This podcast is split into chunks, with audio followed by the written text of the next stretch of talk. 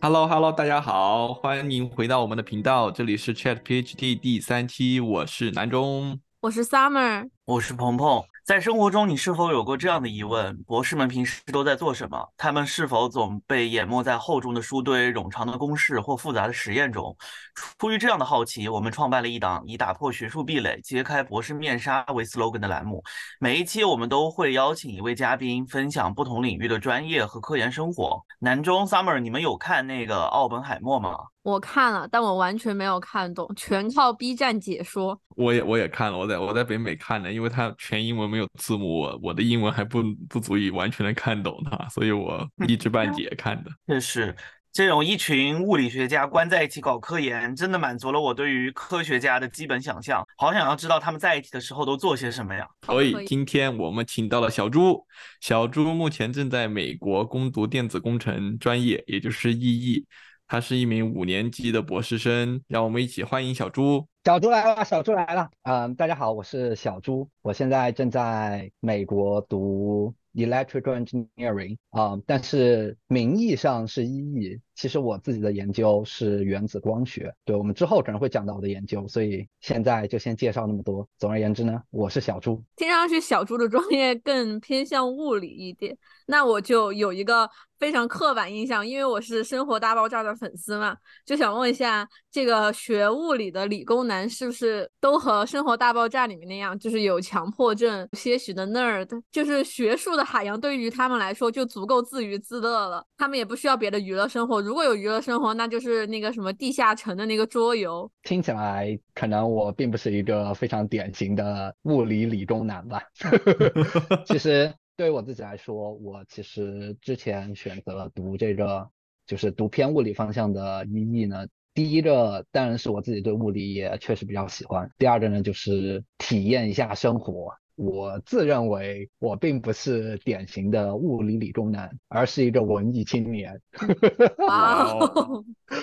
之前看到一些朋友学学物理，然后我每次看到他们课本或者他们正在读的文章啊，我就看到满满书满页的那种非常复杂的公式，所以学物理就会给我一种感觉，你就必须要数学很好，然后你要能算能写，是这样吗？我觉得一部分确实是这样的。就拿我们实验室来说，我们实验室其实有两个方向，一个是比较偏实验的方向，另外一个是比较偏理论的。呃，偏理论物理的话，确实你需要有一些比较好的数学基础，然后你需要会推导一些公式啊什么的，你确实需要。有一定的数学基础，就微积分啥的，你至少要知道怎么解微微分方程啥的。但是像实验物理的话呢，主要就是比较需要你的动手能力，需要你用一点比较实际的这种思维去。解决问题，你们会有鄙视链吗？会有理论物理学家鄙视实验物理学家？哎，我们确实会有的，就是互相鄙视嘛。就实验的呢，就嘲讽做理论的，你们一天做理论什么都看不，什么都没有办法证明，你说啥就是啥。做理论的人就觉得做实验的呢，全是只会动手的，没什么知识含量。就很符合我在《生活大爆炸》里面看到的那个刻板印象，就是 Howard 毕业于 MIT，但是他是动手的工程师，要就每集都会被嘲笑 engineering。确实是的，确实是的，就是理论物理总给人一种非常非常 fancy 的感觉，嗯嗯，所以，哎，那我会蛮好奇，就是因为在我们这种外行人看来，好像。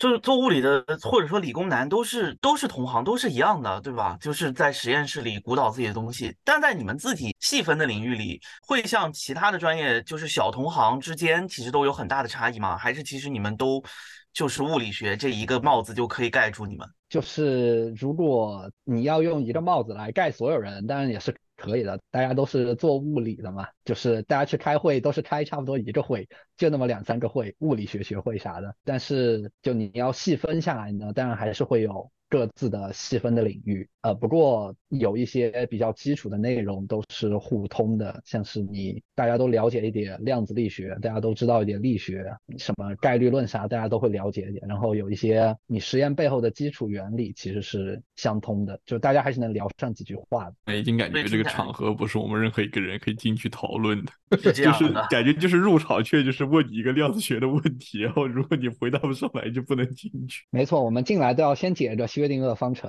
解不出来的就一脚踢出去。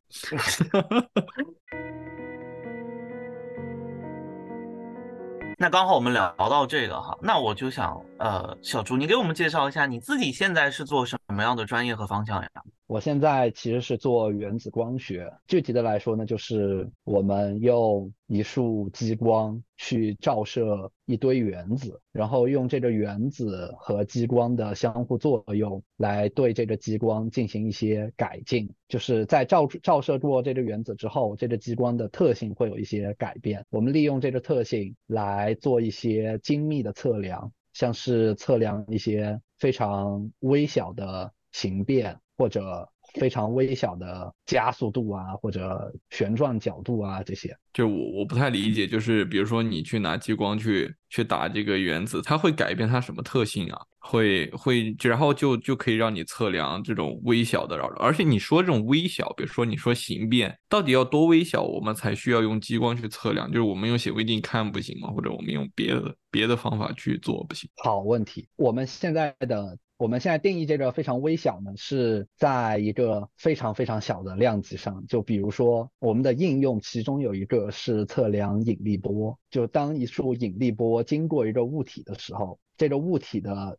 形状其实是会微非常微小的伸缩。这个非常微小的伸缩可能是啊，我记得应该是十的负二十次方米。假设你用一个显微镜。显微镜的理论的光学分辨极限是那个光的波长的一半。现在大家一般用的都是什么七百多纳米的光啊？你就算到了一半，它差不多也有四五百纳米，基本就是五乘十的负七次方米。嗯，它还差了很多。我们的终极目标呢，就是十的负二十次方。对，就给大家解释一下，大概刚刚小朱说的是一个什么感觉呢？就是。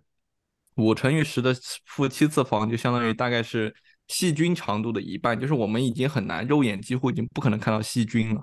然后他说的那个量级就是显微镜能看到的，可能就是比细菌要小很多。但是他们组工作要测的十的负二次二十次二十次方，大概是这个量级的万亿分之一。就是要比我们能用显微镜看到的还要小，大概一万亿倍左右，就是几乎不可能用通常的方法看到，所以才要研究这样的激光，对吧？对，是的。所以你们其实看不到。对，其实我们是看不到的。我们的办法呢，其实和测引力波的办法是一样的，但是我们把它测引力波装置里面的那个激光换成了我们自己的激光，然后我们就可以测比。现在能测到的这种微小的形变更小，小很多倍的形变。但其实我们也不太了解，就是测引力波的装置是什么？你可以给我们解释一下，你你们究竟看到是什么东西吗？对，这个就涉及到三体。我其实也完全联想到了三体，但是我想这只是我们这些无知的人的联想。就是我们其实看到的呢，就是一个。电信号就是我们所有的，我们所有的信号其实全部都是一个电信号，它都会转变成一个电压的变化。你可以想象的就是，呃，假设没有形变的话，我们看到的是一个平的电压，就是假设它都是五伏的电压。嗯。然后如果一束引力波正好经过了我们要我们测量的物体，然后这个物体有一些非常微小的形变，那我们看到这个电压它就会。要么上升，要么下降，就取决于这个方向。但是它可能就会从五伏变到，我想说四点九伏，但是不会这么大。可能对，可能就不会那么大。然后我们就可以提取这个电压的改变，来知道哦，原来这个东西是由这个引力波引起的。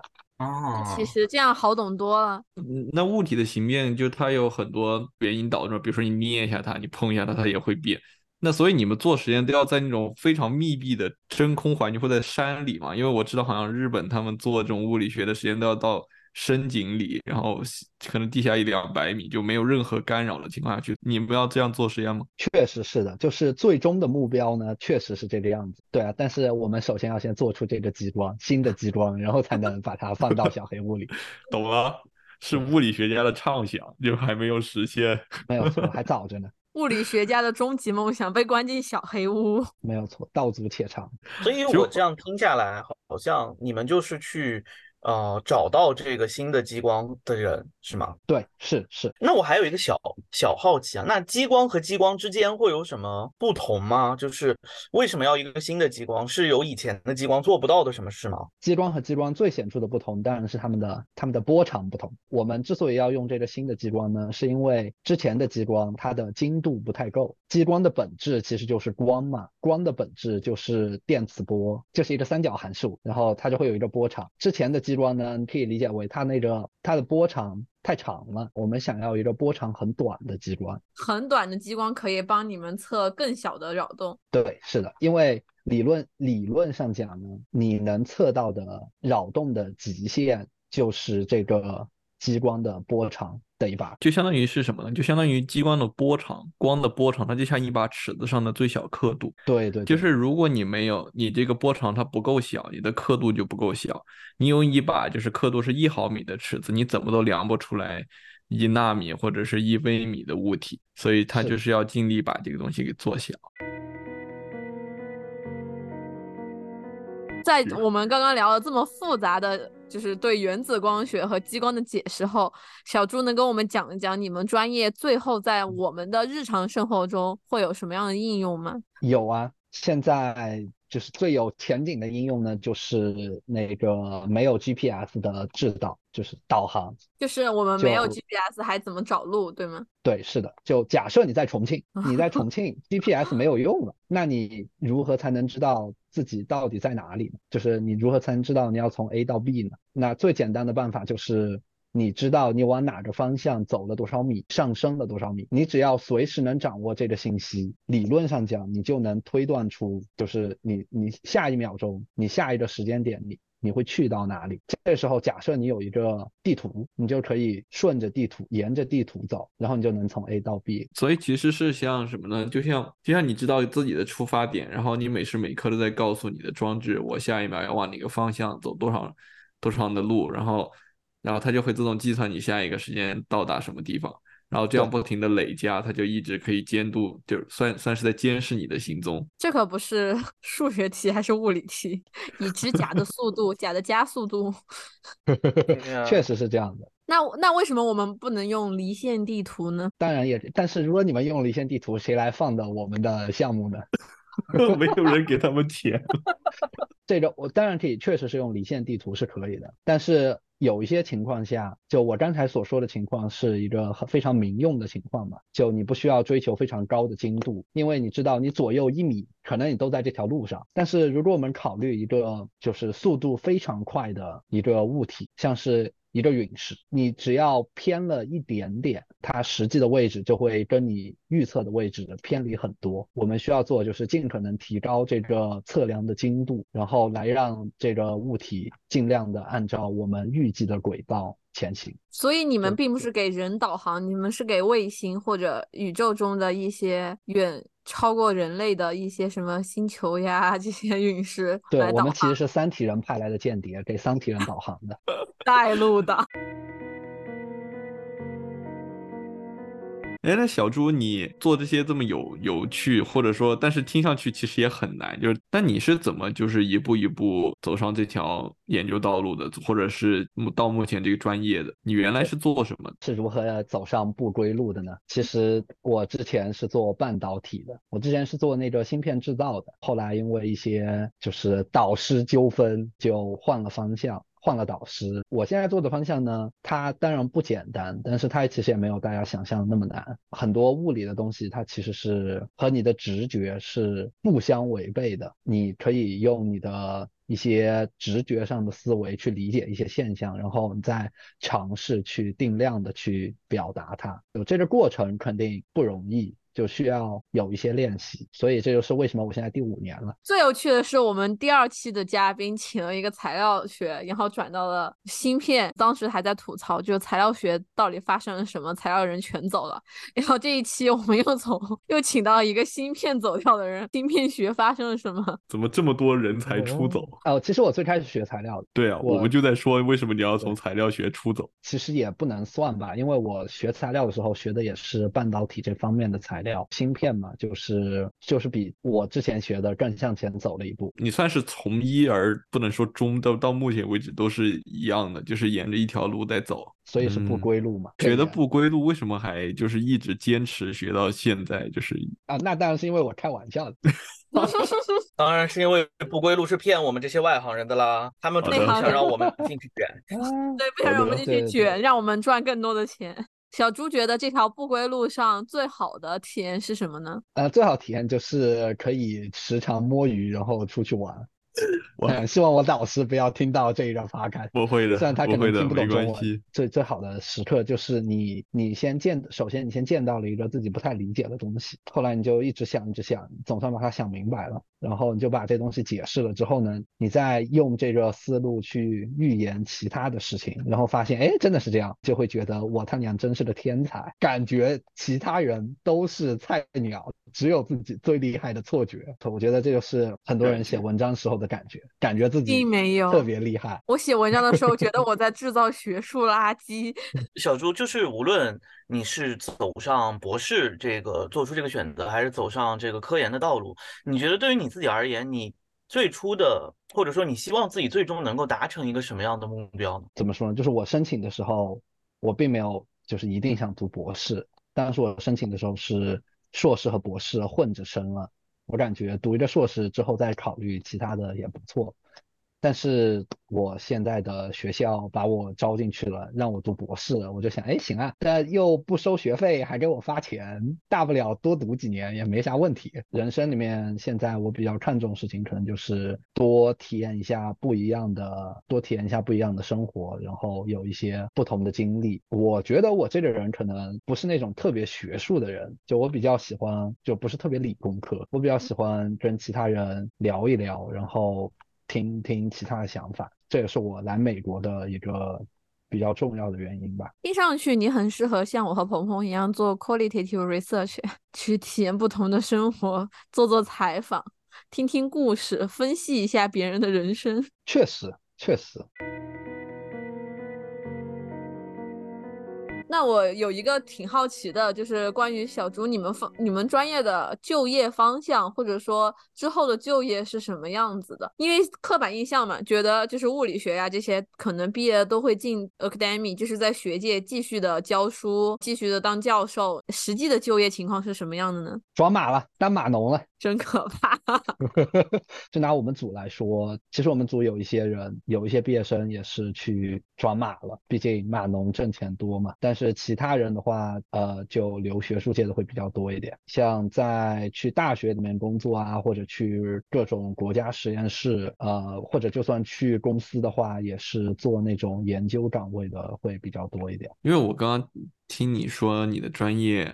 都是感觉非常的高大上，或者是感觉和就是一件非常领先的国家层面上的那种科技。那你作为一个 international student，你会对未来在美国有发展会有担忧吗？确实有时候还是会有的。这个问题严重吗？就是尤其是对于你们这个专业，怎么说呢？我觉得这个确实是一把。双刃剑，有些方像我们物理学的很多方向都比较前沿嘛，都比较涉及到国家层面的保密技术啊这些。所以如果你要做的话，要么入籍，要么就拿绿卡，要么呢可能你就只能换一些保密方向做。对对对。刚刚听小竹给我们介绍哈，就我感觉既能够体验到那种科研给你带来的成就感，解决问题带来的那种热情，又很对于呃跟外界接触、去体验新东西有这种很强的热情。但其实，在我自己看来，这两件事情好像是有点冲突的，因为好像一个要求你坐在 lab 里面沉浸沉浸式学习，一个要你去。外面 social 去体验，那对于你自己而言，你现在在学校里的一天会怎么样去度过呢？怎么样去 balance 这些不同的期待？这不就 balance 的不好，所以学术水平很差嘛？呃，一个对你而言比较典型的一天会是怎么样去度过呢？对，就刚才是开玩笑瞎说的，就我这个人就这种样子啊，大家不要介意。我现在正在，因为我现在比较高年级了嘛，所以实验也比较进入到了关键的阶段。现在一般就可能早上九点、十点到实验室做一下实验，或者就写一下报告什么的，一直待到中午去食堂吃个饭，然后整个下午呢就一直待到实，一直待在实验室，直到跟我老师开完会，一般就是七点到八点。有开会之前我会吃吃了晚饭，开完会之后我一般会去。健身房健完身之后，再回到实验室，可能稍微再做一下收尾的工作啊什么的，然后十一十点、十一点、十点左右回宿舍，就是我非常典型的一个工作日。在你说到你的项目因为高年级的原因进入非常关键的时候，我以为你的典型的一天 全是工作，然后结果听到一个我九点、十点、十一点钟到达 lab，然后晚上十点我就回去了，然后还会去。下学校的健身房，跟我想的简直完全不一样啊！晚上十点难道还很早吗？这就是北美博士的生活吧。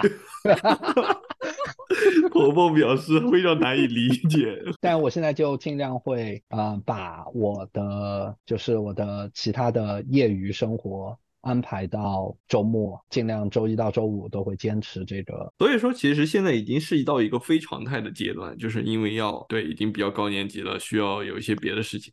那你之前四年更为通常的一个状态是什么？如然后，并且你的你的业余生活有些什么？你也说了，你很喜欢跟人交流，去体验生活。对对，体验生活呢，大概是在疫情差不多结束之后嘛。其实我的日常的，就是工作日的这个日程，差不多和现在一样。但是我经常会，比如说今天今天我就不在实验室了，拜拜，我就出去玩，我就请个假出去玩这一两天，就是一周经常干不满五天这个样子。其他的生活嘛，就是我在。在学校的国际学生的社团里面，然后帮他们一起组织一下活动，因为我比较喜我。自己比较喜欢志愿当志愿者，还有那个户外活动嘛，所以我之前参加了我们学校的一个像是科学夏令营似的，就是每周你抽出一个下午的时间去当地的那种，他们叫 Science Club，七八年级、五六年级的小学生过来，然后你就带着他们一起做一做这种各种科学项目，教他们科学的奥妙。你这么说起来，我想起乔布斯之前在他自传里面就会写，他小时候就因为他住在硅谷附。近嘛，然后他他之前就很早的时候，我不记得他接触电脑还是收音机还是什么，他就是因为参加了一个惠普举办的类似于的活动，然后他就在那里认识了惠普的什么很高的级别的主管，然后那个那个主管也很看重他，然后就给他寄一些什么零件，然后他就带的。就是我们学校会有那种 bus，就是它叫 science bus 或者 science shuttle，然后就在那个车上，然后就安很多那种显微镜或者是呃其他一些科学仪器，然后就开出去，开到某个学校或者开到哪，然后那些。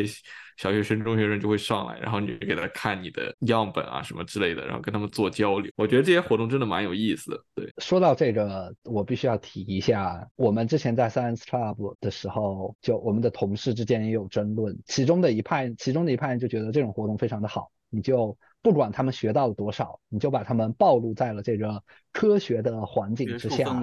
不管他们做的怎么样，他们有这种接触总是好。然后另外一组呢，就觉得说科研这件事情本身，它不一定是一个非常。Interesting 的东西，不能把它像做一个 science club 这样，你让他们过来看一看什么东西，然后就告诉他们这就是科学，把他们就是你要把他们更严肃化一点。想象你做科学家，并不是说每天去看一个显微镜，对着它看几个小时就能得到什么，你是真的要在那里坐在那个地方观察，然后不停的失败，不停的采样，不停的分析，你才能得到一点，可能你才能得到一点有意思的结果，但是大部分时间都是失败的，这就是科学。在我们整个的这个 science club 期间，我们也会有争论。对于你自己来说是很有意思的，然后你也你也觉得很有必要去参加。我觉得还挺有意思的，毕竟说英语嘛，我一直。想方设法的找到练英语的机会，对啊，我之后其实其实也想做一些跟科学教育啊有关的这种工作什么的，提前积累一下经验什么的，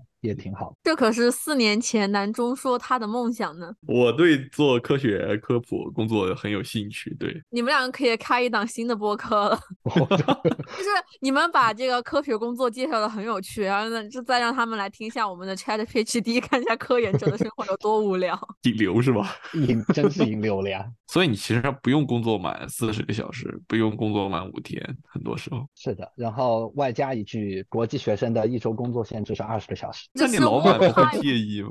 会啊会啊，就是他确实之后他跟我说。You are having too much fun。好想当国际学生啊！不不不不不，只是 work hour 是二十个小时，你还要 study 呢。OK，好，那没那么想当了。就是理论上嘛，和实际上总是有一点出入。对啊，而且二十小时是你有薪酬的，你还有很多没有薪酬的活，隐形的工作。所以你现在做 RE 或者就是你会做那个实验助理，还是或者是做那个课程助理嘛？对我现在是帮我们老师做实验嘛，所以算是。实验助理，所以你其实从来没做过 TA，我从来没有教过课。其实我还蛮想教，但我们老师不想让我教，他觉得我去教课，对啊，就不能帮他做实验了。我刚开始还以为你们的老师不想让你们去教课，是怕你们把 就是科学娱乐化。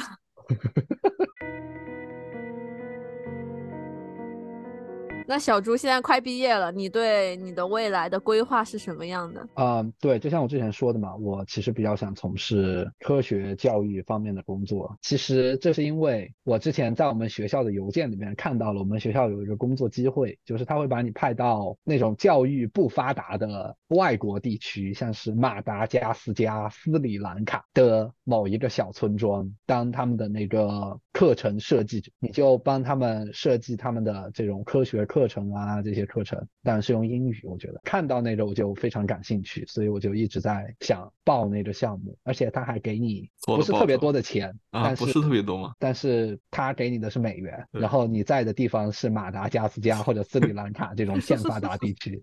那他要去多久啊？我记得之前是三年还是两年，他就相当于一个博士后嘛。那还挺长的，因为我。两年前我刚毕业回国的时候，我也特别想做这样的事情。在 UN，就是在联合国的那个，他每年会公布一些这样的职位，然后我我就选了这个。我当时去的是坦啊美美，我当时投的是坦桑尼亚，好像是。但是我打听了，因为我有朋友他参加过这个项目，然后我就他说，其实你很难接触到学生，就是有时候我不知道对于你们学校这个项目来说是怎么样的。他就是说，主要的做法就是和当地的官员、教育官员。再联络，然后再告诉他们计划。其实你很难深入到一个学校里去去做这些，比如说他们课程的调整或者怎么。一来是他们可能也觉得你比较麻烦，因为你去可能是带着带着身份去的，然后他们觉得你去可能会担心你受伤或者之类的，政府不想惹这样的麻烦。然后他会把你控制在政府部门里面做事情。其实他们去了一两年回来，然后其实没有能本质上的改变那边的教育环境，或者是做一些很大的改变，更多的像是在打交道、打关系。反正那个项目我之后就没有再听说过了，不知道是不是疫情把他们 弄倒闭了。但是我就在想着，如果那个项目再上线，我还是想再报名。那再提一个问，因为我知道小朱他有一段稳定的关系。那如果你去这个项目了，如果你要去非洲，那你女朋友怎么办？对，但是其实我们谈过这个问题，然后他还至少现在他还挺愿意跟我去的。他很愿意跟你去，他愿意跟你去。对啊，对啊，对啊。我的天呐，我们之前前采的时候，小朱的这个五年的异国恋已经狠狠震撼我们了。现在我们又第五年开始了，四年半啊，第五年开始了，对的，就像你是五年级一样，五年级的异国恋。就是给大家介绍一下，因为很多专业在申请签证的时候会比较麻烦，所以很多留学生为了避免回国以后再次申请签证所带来的障碍和麻烦，大家就有很多人就是像小朱这样，他就选择在读博期间都没有回国。小朱在出国前他就已经有一个在稳定关系中的女朋友，所以他们经历了非常长的，在我们看来非常他很难以想象的一段异国恋。听完上面的所有故事，觉得就是学这个专业，不仅是需要脑子、需要毅力，还需要克服各种各样的困难。那小朱能跟我们讲讲，什么样的人适合读你们这个专业的博士，什么样的人不适合呢？当然，就是想挣钱的就算了吧。严肃一点说，我觉得啊，就是如果你对物理还有兴趣，然后也觉得花五五六年时间读一个博士还可以接受的话，我其实还蛮推荐的。或者就是你和我一样，就就你的目标是体验一下不同的生活的话，我觉得其实还蛮值的。因为博士他其实也会给你一个更高的起点，读完之后呢，你会有更更多的选择，至少在学历这一关上就基本没有什么东西可以卡住你了，就是你下一步可以有，你可以有更多选择。那刚刚其实前面之前南中也问过，就是物理学就是是不是数学要很好呀？它究竟难不难？包括我们其实也很好奇，如果我们高中物理不好，像我就一直觉得就是物理好难，但如果我就是那么。刚好去到了物理学，你觉得还能活吗？因为我知道，就是因为高考不是会有调剂嘛，因为这个其实是个很常见的事情。因为我之前有听到过什么化学不好被调剂去化学，数学不好被调剂去数学。那你觉得是应试物理和你的这种科研物理会有区别吗？我觉得是有的。首先，我能看到最大的一个区别就是应试物理你没有百度和谷歌可以查，你也没有参考文献可以引。像科研的物理，你是有很多。参考文献，然后你也可以去问很多的人，你也可以有很多公式可以去查，你不需要知道所有的事情。而且像我之前说的，我觉得现在的物理学还是挺符合人类的逻辑的。就是你高中如果甚至大学，可能你对物理、对物理考试啊这些都。不太擅长的话，也并不能影响你做，就是做跟物理相关的东西。所以不会受力分析也能搞物理研究。我也不怎么会受力分析，其实真好。听到。物理研究符合逻辑的时候，我忍不住在想：难道我不是人类吗？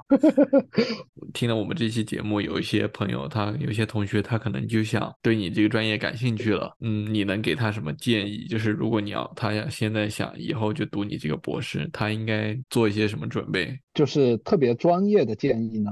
我觉得如果他是一个在国内读的本科的话，很大可能他已经读了上了量子力学这样的基础课了。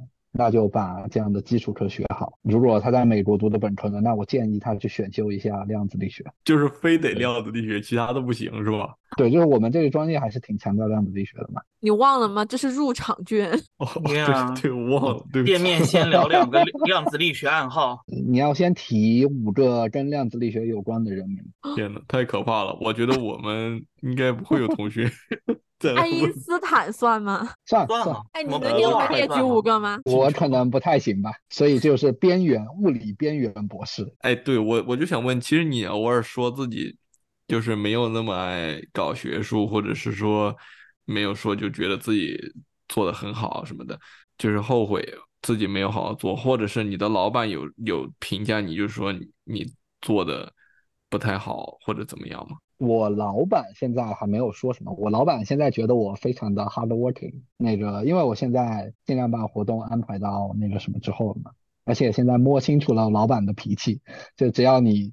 跟他 meeting 一下，他也会觉得，哎，不错，这小伙子挺努力的，学会了怎么和导师相处之道。对啊，对啊，对啊，我觉得就是跟导师的相处比较重要。跟导师相处，我个人觉得其实蛮看运气的，就你自己如何跟导师相处，可能占一有一部分的原因，就是可能占个三四成、两三成这样子，但是。很大概率还是取决于这导师这个人到底怎么样。有些导师他真的就是对学生非常的，就给你布置很多活，然后他就是喜欢在言语上进行攻击你。这种时候。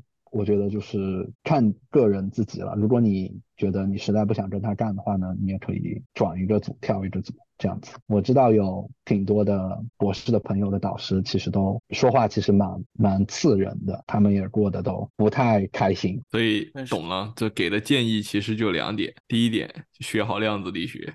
第二点，摸清楚导师的脾气，选一个好导师。如果你对此感兴趣的话，就除了上面这两点，最重要的其实是你要放平自己的心态。你要觉得，就算我没有这个博士学位，就算我读了两三年，我决定不喜欢这个地方，我不喜欢这个岗位了。但是我也不后悔我的选择。我就算决定跳槽，就算决定我不读这个博士了，我退的了，那又如何呢？你也并不会因为这个决定而毁了你的后半生，你的生活还是在那里，你还是要去生活，就还有不一样的生活去等着你。所以，像我一直告诉自己的就是，不要后悔你之前的决定，凡事呢都看开一点嘛，反正死不了，那就好赖活着呗。博士五年级说的话和我们博士二年级说的话 就是不一样。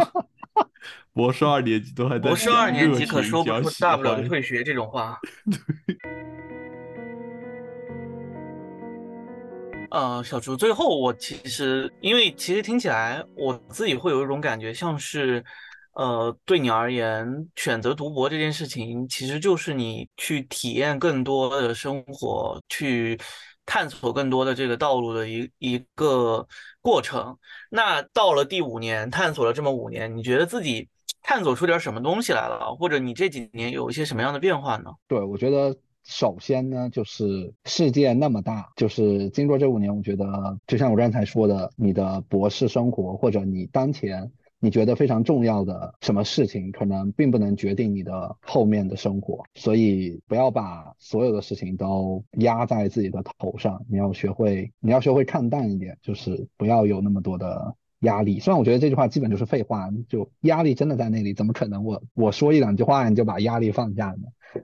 但我觉得这个是一个作为，不管是作为一个博士，或者是作为一个人来说，你要逐渐学会的事情。还有就是要及时，如果有什么问题的话，需要及时的寻求帮助。就寻求帮助，并不是一件非常让人羞耻的事情。如果你觉得你有什么就是非常难过的事情啊，或者你在各种方面需要一些支持啊，你可以跟你的朋友，跟你的。家人或者跟甚至跟你的导师老师说，我觉得大多数人都还是非常善良，都非常愿意帮助你。特别是作为一个国际学生，我来美国之前确实觉得。来到一个人生地不熟的国家，非常的有一点让人恐惧。来的时候其实英语也不是太好，所以就不怎么敢开口说话，然后也不是太敢跟人打交道。但是经过这五年，我觉得就大多数人在生活之中，他们还是非常的非常的好，也非常的包容。所以首先你要你自己当然是要做一个好人，你对别人就真诚，然后别人也会以相同的方法来对待你。然后至于。博士毕业之后嘛，我可能会考虑毕业时候有什么选项，然后再决定吧。我还是比较向往，就更多的可能有更多选择啊，或者能去更多的地方看一看，跟更更多的人聊一聊这样的。如果大家有这样的工作，请推荐给我。小猪想做的不就是 qualitative research assistant 吗？没有错，是时候 quit 我的 PhD 了，我要加入你们的实验室，搞搞搞一个社会物理学。我已经听到了非常高的 citation 的味道了，闻到了这个味道了。博士生的嗅觉，真的听小猪的这个，我不知道，我自己的感觉是谈笑间都有一种心理健康状况非常良好的美感。不知道大家听起来是不是这样的感觉？我只觉得平稳，听出了一种禅意，很稳定，对，平安喜乐的感觉，就是是时候剃了头了。这就是五年级生，也许这就是学物理的人呢。真的，这真的是物理，可能理科学到最后也变成了哲学吧。那怎么叫 Doctor of Philosophy 呢？所有哲学，所有的终点都是哲学，是吧？那好，多，我们今天的内容就是这么多了。最后，小猪还有什么额外想跟我们的？节目的观众想说的吗？鉴于我是一个非常平稳的五年级生，所以我就想跟大家分享一句邓丽君的歌词吧：“愿将欢笑声盖掩苦痛那一面。”在生活里面，谁都会有很不如意的时候，虽然可能我的不如意没有你的不如意那么不如意，还是希望大家能够积极的面对生活，也没有什么大不了。好。谢谢小猪，谢谢谢谢。那最后我们就一起结束今天的节目吧，大家晚安，晚安。晚安。晚安都。